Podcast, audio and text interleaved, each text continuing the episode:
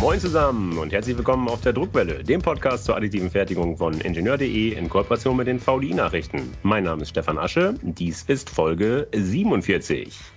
Liebe Hörer, was haben wir hier nicht schon alles gedruckt? Natürlich Kunststoff und Metall, auch Keramik, aber auch ein paar ungewöhnlichere Materialien wie Beton, Glas, Sand, Wachs, auch Mondstaub hatten wir dabei, lebende Zellen oder Algen als Lachsersatz. Heute wird die Liste der Exoten um eine Position verlängert. Heute bringen wir Pilze in Form. Aber nicht etwa, um sie zu verspeisen.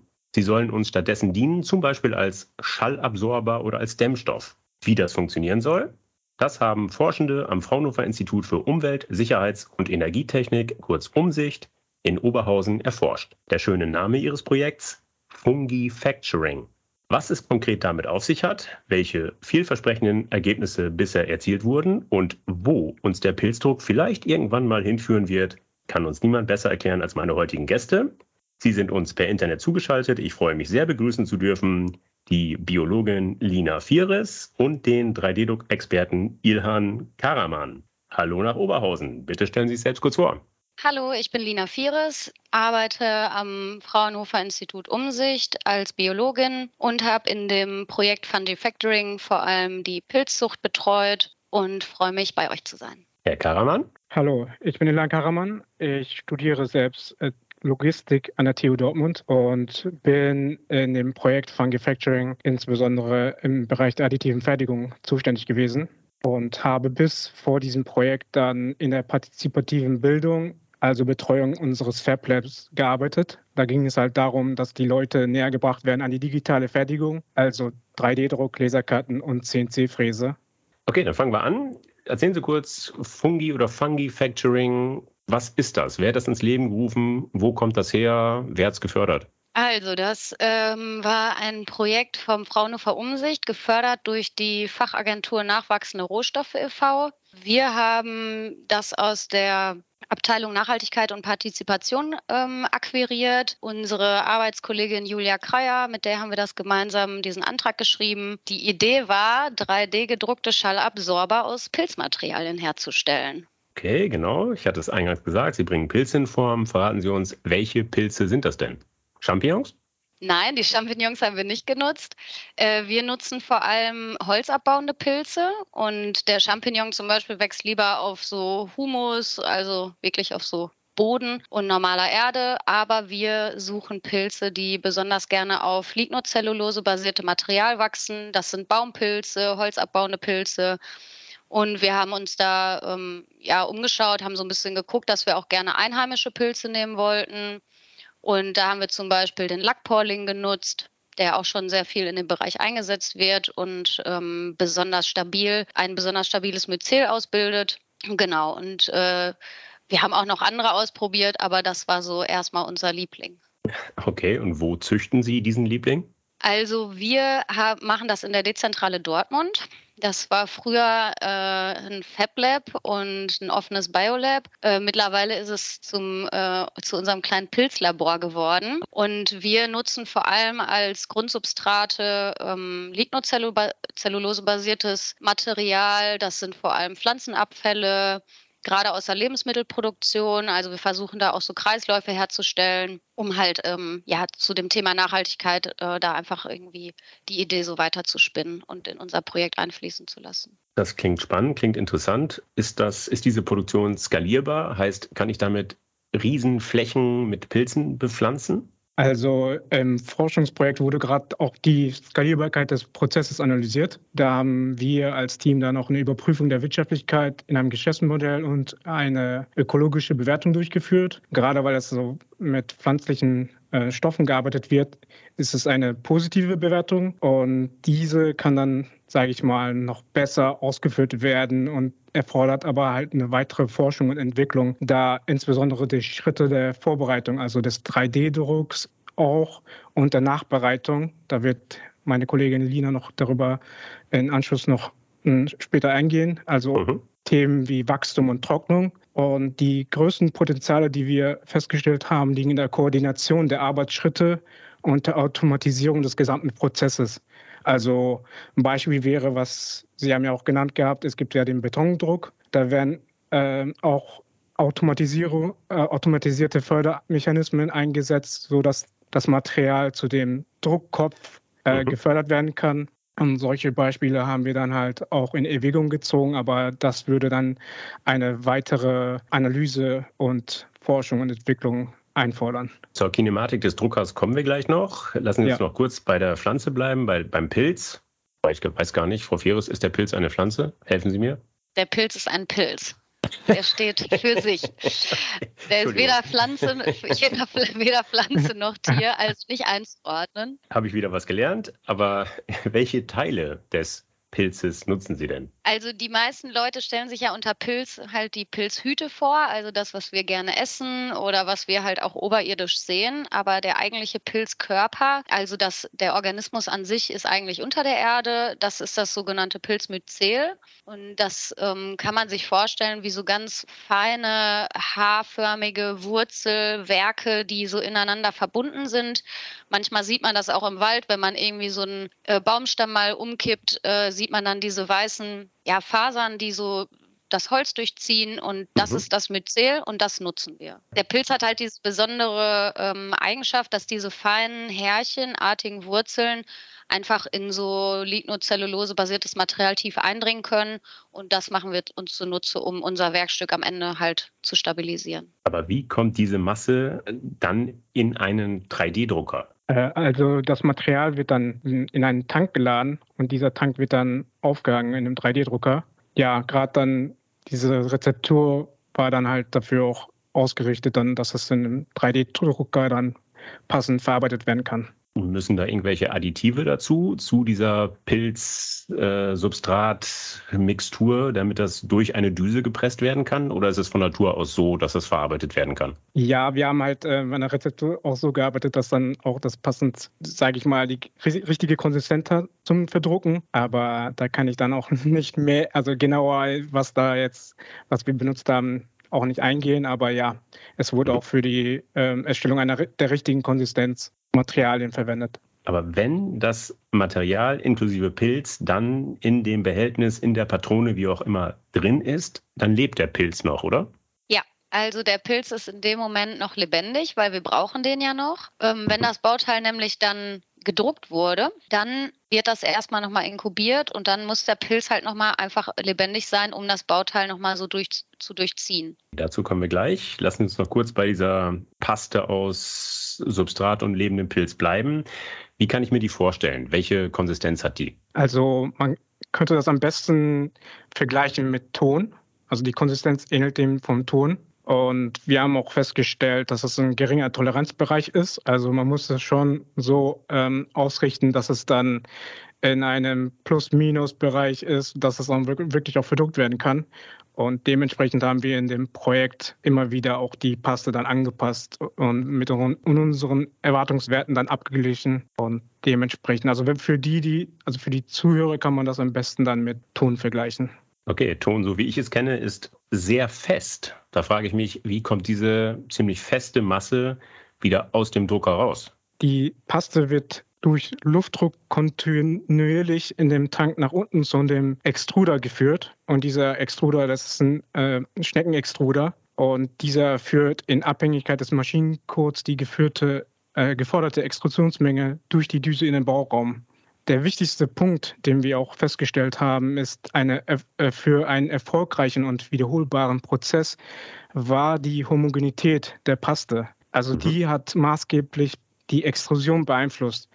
Falls wir die Paste nicht richtig, ähm, ich sag mal, zusammengemischt haben oder irgendwie Bestandteile ähm, nicht den geforderten Standard hatten, dann konnte man das auch direkt in dem Druckbild dann erkennen. Wenn ich es richtig verstanden habe, drücken Sie die Paste mit Luftdruck durch eine Düse. Also man druckt den, also jetzt habe ich Sie äh, leider unterbrochen, aber man druckt den so gesehen in einem Tank. Da ist ein Kolbenmechanismus und mhm. der Kolben wird dann den, durch den Luftdruck ähm, nach unten gepresst und die Masse wird dann in einen Extruder gefördert. Und mhm. der Extruder hat dann noch einen Schneckenextruder, da ist ein Motor dran und der fördert dann die letzte Strecke Richtung Düse. Also es sind zwei Mechanismen zusammengekoppelt. Ich habe jetzt gerade so ein bisschen Mitleid mit dem Pilz, der arme Pilz. Tut dem das nicht weh? Leidet der darunter nicht? Ja, tatsächlich war das auch zwischendurch ein bisschen ein Problem von uns, äh, weil wir auch gemerkt haben, dass die Verarbeitung schon den Pilz auch herausfordert. Und äh, da mussten, ja, das hat auch recht viel Entwicklungszeit tatsächlich gedauert, bis wir da so gemerkt haben, wie weit wir da gehen können. Und ähm, ja, da mussten wir einfach uns herantasten, was der Pilz so mitmacht. Okay, aber wie gesagt, Sie drücken es durch eine Düse.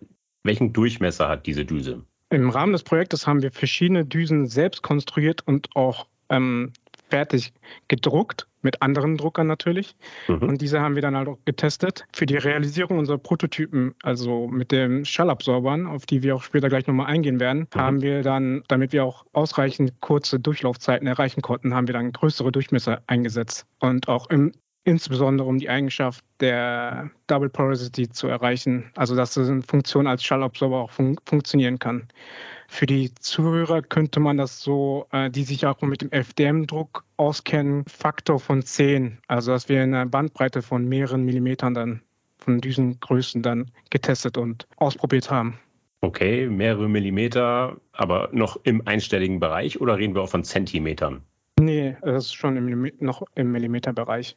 So, jetzt haben wir diese, dieses Gefäß, die Düse, Luftdruck. Jetzt muss das gesamte Ding, dieser Druckkopf mit dem Pilzsubstrat in X, Y und Z-Richtung verfahren, also ausgebracht werden. Wie machen Sie das? Haben Sie da einen eigenen Drucker, einen eigenen FDM-Drucker hergestellt? Nein, also wir haben keinen eigenen 3D-Drucker gebaut. Insbesondere muss man auch sagen, dass wir äh, mit dem Projekt äh, in die Zeit der Pandemie gefallen sind und da mhm. hatten wir schon so im Projektmanagement, sage ich mal, viel, viele Fehlzeiten in dem Sinne, dass wir in unserer Werkstatt nicht arbeiten konnten. Und da haben wir aber auch schon vorab mehrere Konzepte analysiert, Drucker getestet und haben uns insbesondere auf den Delta 3D-Drucker ausgerichtet. Und mit der, sage ich mal, Mechanik eines Delta-Roboters konnten wir halt auch gute Verfahrgeschwindigkeiten erreichen. Und wie ich das schon vorher genannt hatte, kann man den Tank ja aufhängen und dadurch kann man die Trägheit äh, gerade auf dem Hexapod, also auf der Plattform, äh, verringern und somit auch weniger Vibration haben. Und dann ging es mehr darum, dass man auch wirklich ähm, sich auf den Druck konzentrieren konnte und weniger halt auf die Mechanik. Aber nichtsdestotrotz haben wir gerade auch mit meinen meiner Kollegin Lina dafür Sorge getragen, dass wir dann auch die Arbeitsumgebung dann angepasst haben, also weniger Kontamination einrichten. Und des Weiteren, das war auch, sage ich mal, einer der Vorteile von unserer Werkstatt. Also wir hatten alles lokal, Tiefziehmaschine, 3D-Drucker und sonstige Maschinen, sodass wir halt kurze Wege haben konnten, um unsere Prototypen dann voranzubringen. Sie sagen, Sie haben eine gute Verfahrgeschwindigkeit mit dem Delta-Drucker. Klar, Sie haben relativ große Düsen mit mehreren Millimetern Durchmesser. Führt zur Frage, welche Aufbauraten sind denn damit realisierbar? Wie viel Gramm, Kilogramm, was weiß ich, pro Stunde kann ich damit ausbringen? Äh, wir haben also, da, dadurch, dass wir auch verschiedene Rezepturen haben, haben wir auch festgestellt, dass wir nicht nur die Prozessparameter des 3D-Druckers an die Paste anpassen konnten, sondern auch andersherum. Also die Paste konnte man auch an die Verfahrgeschwindigkeiten des 3D-Druckers anpassen. Also das war immer ein Abwägen, ein Hin und Her also Bereich Biologie und äh, additive Fertigung. Mhm. Und wir konnten halt auch die Grenzen des Delta 3D-Druckers dann auch vollständig ausschöpfen und konnten dann auch bei den Prototypen dann auch mehrere Kilogramm bis, ja, ich sag mal so jetzt, äh, damit man sich das vorstellen kann, äh, drei, vier Kilogramm halbe Stunde ungefähr, so dass man, man sich das vorstellen kann. Drei bis vier Kilogramm in einer halben Stunde. Habe ich das richtig verstanden? Äh, das war ja, ähm, wenn man das, wie gesagt, in größeren Düse ähm, wow. drucken konnte. Aber das ist halt abhängig von der Geometrie. Also wir haben das jetzt nicht als Ziel auserkoren. Es ging halt auch darum, dass wir passende Prototypen im Bereich mit dem Ziel Schallabsorber. Also man konnte auch viel, sage ich mal, durchdrücken, wenn man es wollte. So kann ich das am besten. ja, genau, genau. Das trifft ziemlich, trifft ziemlich gut. Aber welche Auflösung ist dann möglich? Im FDM-Bereich sagt man gerne, wie fein das strukturiert sein kann, was die dünnsten Wandstärken sind. Aus diesen Größenklassen fallen sie so ein bisschen raus. Ich frage mich, wie dick muss eine Wand mindestens sein, dass sie aus dem Material stehen bleibt? Und vor allen Dingen, wie dick muss sie sein, dass der Pilz auch überleben kann? Wie ich schon vorher erwähnt hatte, das Abwägen der Bereich Biologie und additive Fertigung, das war maßgebend für unser Projekt. Und da waren wir halt immer in diesem Spagat zwischen einer leichten Konstruktion und einer so groß wie möglich, so dass man halt auch das wirtschaftlich oder eine, zumindest im Szenario wirtschaftlich arbeiten könnte. Mhm. Und so ganz genau kann ich da jetzt auch in dem Moment auch nicht drauf eingehen, aber es war halt ein Abwägen, dass wir eine leichte Konstruktion erstellen wollten und da haben wir auch die grundlegenden Vorteile der additiven Fertigung ausgenutzt, indem wir auch die inneren Geometrien uns dann passend dann einstellen konnten, sodass wir dann halt auch passende, sage ich mal, inneren Geometrien, Lücken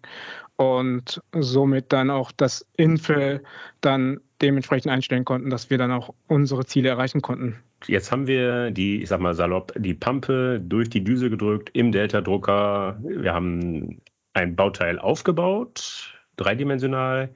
Ist es dann fertig? Sind wir dann durch? Nein, noch nicht. Schade. äh, da kommen, kommen noch ein paar Schritte.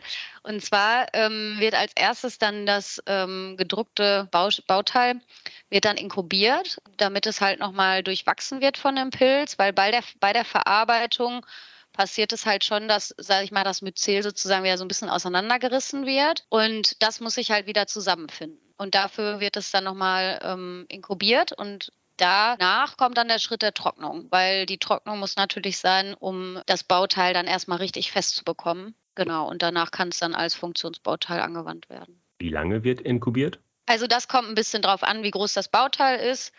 Das war auch alles wieder sehr spannend herauszufinden, ähm, wie lange der Pilz dann für diese Paste braucht. Und ähm, das war dann auch wieder so ein Abwägen. Ne? Also so ein bisschen gucken, wie weit möchte man den Pilz dadurch wachsen lassen. Weil es gibt schon den Unterschied, dass man auch sagt, lassen wir wirklich das Myzel nicht nur das Bauteil durchziehen, sondern auch nochmal so eine richtig weiße Schicht drumherum ausbilden lassen oder nicht. Hm. Wenn man das macht, hat das Bauteil tatsächlich gleich wieder andere Eigenschaften. Zum Beispiel ist es dann hydrophob. Hm. Ähm, wenn die, die Sachen halt, die, die ganzen Fasern halt so offen bleiben, dann verhält sich das Bauteil auch wieder anders. Was für uns aber eher interessant war, weil wir ja eine ähm, Schallabsorption erzielen wollten. Dementsprechend haben wir das so inkubiert in der Zeit, dass nicht sich diese Myzelschicht außenrum gebildet hat, sondern die Fasern offen geblieben sind, damit die halt schön poros bleiben, die Oberflächen. Sagen Sie mir kurz, angenommen, wir haben ein Objekt gedruckt, so groß wie ein Schuhkarton. Wie lange braucht es dann, damit das Myzel komplett durchgewachsen ist? Also wir haben, ich würde jetzt äh, einfach sagen, drei bis fünf Tage. Und passiert das in einem Reinraum, um fremde Sporen, Bakterien, Viren, was weiß ich, was den Pilz irgendwas anhaben kann, um die außen vor zu lassen? Wir haben so Wachstumstüten genutzt und haben da die Bauteile dann reingepackt. Da ist dann so ein kleiner Filter mit drin und das sind einfach durchsichtige Plastiktüten ähm, mit einem Filter, damit halt der Gasaustausch stattfinden kann äh, um natürlich eine Kontamination zu vermeiden, weil das war insgesamt schon, also das ist bei der ganzen Produktion wirklich eine Herausforderung gewesen, die Kontamination von anderen Sporen oder anderen Organismen halt zu vermeiden. Äh, die finden das nämlich auch lecker, dieses Substrat. Und ähm, da mussten wir tatsächlich auch den 3D-Drucker dann so ein bisschen hin entwickeln und mussten uns dann überlegen, wie können wir halt ähm, diesen offenen Drucker auch ein bisschen schließen, um da halt äh, sag ich mal, möglichst sterile Bedingungen zu schaffen. Okay, jetzt hat der Pilz das Bauteil so weit durchwachsen, wie wir das haben wollen, ob jetzt mit Oberfläche oder nicht, wie auch immer. Was passiert dann? Wie stoppen Sie das Wachstum? Hm, das wird dann durch diesen Trocknungsschritt erzielt. Und zwar wird das dann so getrocknet, also bei 60 Grad haben wir das tatsächlich getrocknet, um einfach sicherzugehen, dass das Myzel auch abstirbt. Weil wir wollen ja nicht, dass, falls es nochmal irgendwie nass wird, dann doch äh, anfängt, das Haus aufzuessen. Ähm, und das ist halt wirklich dann ein sehr wichtiger Schritt. Da wird das Bauteil natürlich auch erstmal richtig fest. Ähm, die Feuchtigkeit geht raus, also wird nochmal leichter und ähm, der Pilz stirbt ab, hat dann seine Arbeit sozusagen getan als ne, so Verbundmaterial, also wie so ein Kleber. Genau, dann, dann wird er sozusagen im Ofen durch die Hitze abgetötet. Wir haben gesagt, danach ist das Bauteil fest. Das führt über zur nächsten Frage, zur sehr spannenden Frage. Welche Materialeigenschaften haben die Teile nach der Trocknung? Sie sind relativ fest, okay, aber können Sie das für die Ingenieure unter unseren Hörern, und das sind ziemlich viele, können Sie Angaben machen zu Härte, zu Druck- und Zugfestigkeit, zu Dichte, aber vielleicht auch zu Farbe und Geruch? Also das ist diese Analytik, wirklich diese, diese ähm, Charakteristika festzulegen, das ist was, wo wir gerade auch so dran sind. Also da gibt es jetzt noch keine konkreten Werte, die ich jetzt so raushauen kann. Allerdings ist das halt auch so ein bisschen was Spannende, also das Spannende an diesem ganzen Thema, weil man halt durch die Grundsubstrate an sich, also nämlich da sehr feines Substrat oder nämlich da faserige Sachen, ähm, dass man dadurch halt die Eigenschaften des Materials sehr stark beeinflussen kann.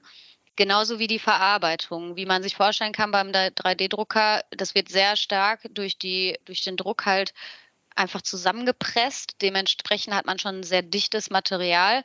Und das gibt natürlich eine ganz andere Grundvoraussetzung, als hat man, hätte man jetzt irgendwie so händisch verarbeitetes Stroh, was man mal irgendwie durchwachsen lassen hat. Ähm, wir haben das aber auch mal Auftrag für eine Firma äh, mal ein, zwei Sachen getestet und da haben wir auf jeden Fall mit so ein paar anderen Funktionsbauteilen wie zum Beispiel so Trittschalldämmung und so. Da konnten wir auf jeden Fall schon ganz klar sehen, dass so die Härte und Druckfestigkeit, dass das schon in die Richtung geht von Bauteilen, die es wirklich auch auf dem Markt gibt. Riecht das Material nach der Trocknung? Es wird immer behauptet, dass es so ist, aber ich muss sagen, ich weiß nicht, ob wir uns schon so dran gewöhnt haben, dass wir es nicht mehr merken. Aber also doch, es hat natürlich schon es ist halt wirklich einfach ein natürliches Material. Es hat halt äh, nicht immer unbedingt so eine super homogene Oberfläche, wie man das vielleicht von anderen Sachen gewöhnt ist. Und das ist schon was, ja, wo wir auch so ein bisschen gemerkt haben, dass das Leute auch erstmal so ein bisschen skeptisch macht. Der Geruch ist, lehnt sich eher so ein bisschen wirklich an so ein bisschen so Stroh, Heu, also da in diese Richtung. Den Pilz selber riecht man jetzt nicht, aber so dieses strohige, heuige, das riecht man schon noch. Also ich glaube, da bist du schon äh, ein bisschen abgestumpft, weil, weil also ich, also ich finde den Geruch an sich, äh, wie gesagt, ich bin ja aus dem Bereich 3D-Druck da relativ reingerutscht, aber ich finde es angenehm. Also das ist jetzt eine persönliche Meinung, aber es riecht so nach äh, Wald und nach, dass man draußen ist in der Natur und das ist so mein Empfinden. Gut, jetzt haben wir die angenehm riechenden Bauteile fertig. Aber was sind das für Bauteile? Wozu dienen die? Sie haben angesprochen, das Projekt ist mal gestartet zur Entwicklung von Schallabsorbern. Helfen Sie mir, was ist das? Wer nutzt sowas? Also wir haben äh, uns in diese Richtung bewegt und zwar haben wir mit dem Fraunhofer IBP zusammengearbeitet, die sich mit Bauphysik beschäftigen und die sind halt, äh, was Akustik angeht, super fit. Und ähm, mit denen zusammen haben wir dann halt auch die Geometrie der Bauteile so ein bisschen überlegt, um da das Double Porosity System einzusetzen, wo es einfach darum geht, dass verschiedene Porengrößen eine akustische Wirkung haben können. Und Schallabsorber werden halt eingesetzt in irgendwelchen Räumen, die jetzt schallen oder Großraumbüros etc. Also um den Schall insgesamt einfach ein bisschen ähm, abzufedern und angenehmer zu machen. Und das hatten wir uns so überlegt. Das Double Porosity-Konzept, das müssen Sie erklären. Was, was versteckt sich dahinter? Da geht es einfach darum, dass man zwei Ebenen der Schallabsorption hat, also dass man verschiedene Größen von Poren wirklich einsetzt. Und bei uns war halt so diese Idee, an sich hat ja der, diese, diese, dieses filamentöse Wachstum des Pilzes macht natürlich viele kleine Poren. Das finden wir ist für die Akustik natürlich klasse. Und mhm. dann haben wir aber auch noch eine, durch den 3D-Drucker konnten wir noch eine bestimmte Geometrie drucken, die halt auch nochmal so, so, so eine Porosität eingebracht hat. Also haben wir das Double Porosity System, also zwei verschiedene Porositäten, die halt zusammen dann eine tolle Schallabsorption ergeben. Klingt spannend. Kann man damit bestimmte, gezielt bestimmte Frequenzen ausfiltern durch das Steuern des Double Porosity Systems? Das ist bestimmt möglich, aber damit kenne ich mich leider nicht so gut aus, um, um das jetzt irgendwie nochmal auszuführen.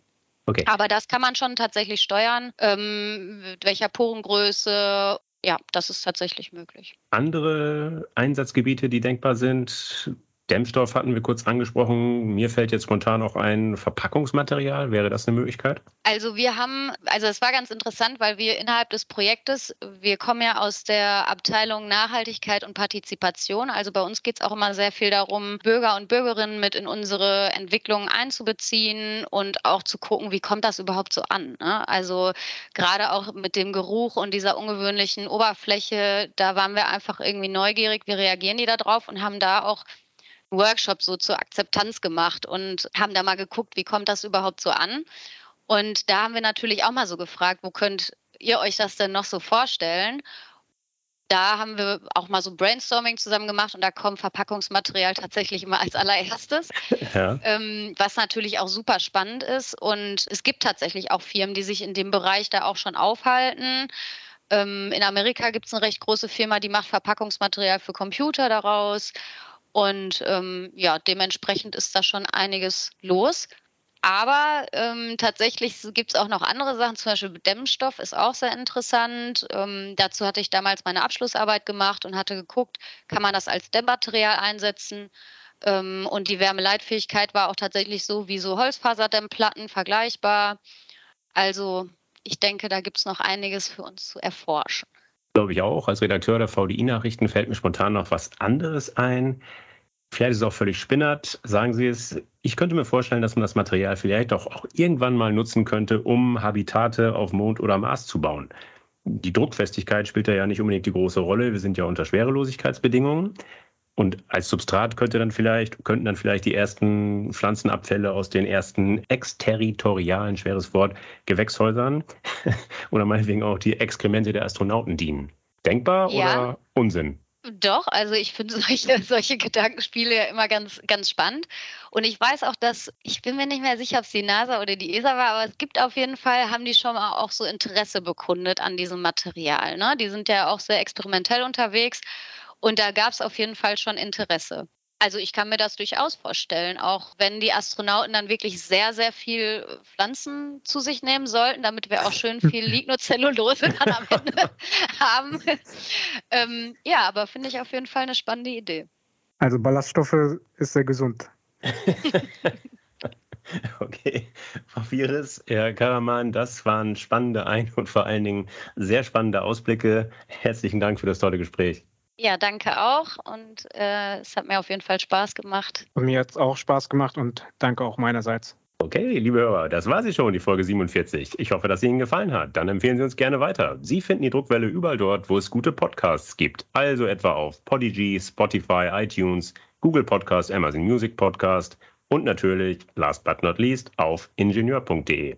Wenn Sie Anregungen oder Kritik äußern wollen, dann freue ich mich auf Ihre Zuschriften. Sie erreichen mich unter der E-Mail-Adresse druckwelle.ingenieur.de. Sollten Sie auch an Technikthemen abseits des 3D-Drucks interessiert sein, empfehle ich Ihnen die VDI-Nachrichten. Wenn Sie mal kostenlos reinlesen wollen, schauen Sie doch mal unter www.vdi-nachrichten.com/lesen. Dort warten acht kostenlose E-Paper-Ausgaben auf Sie.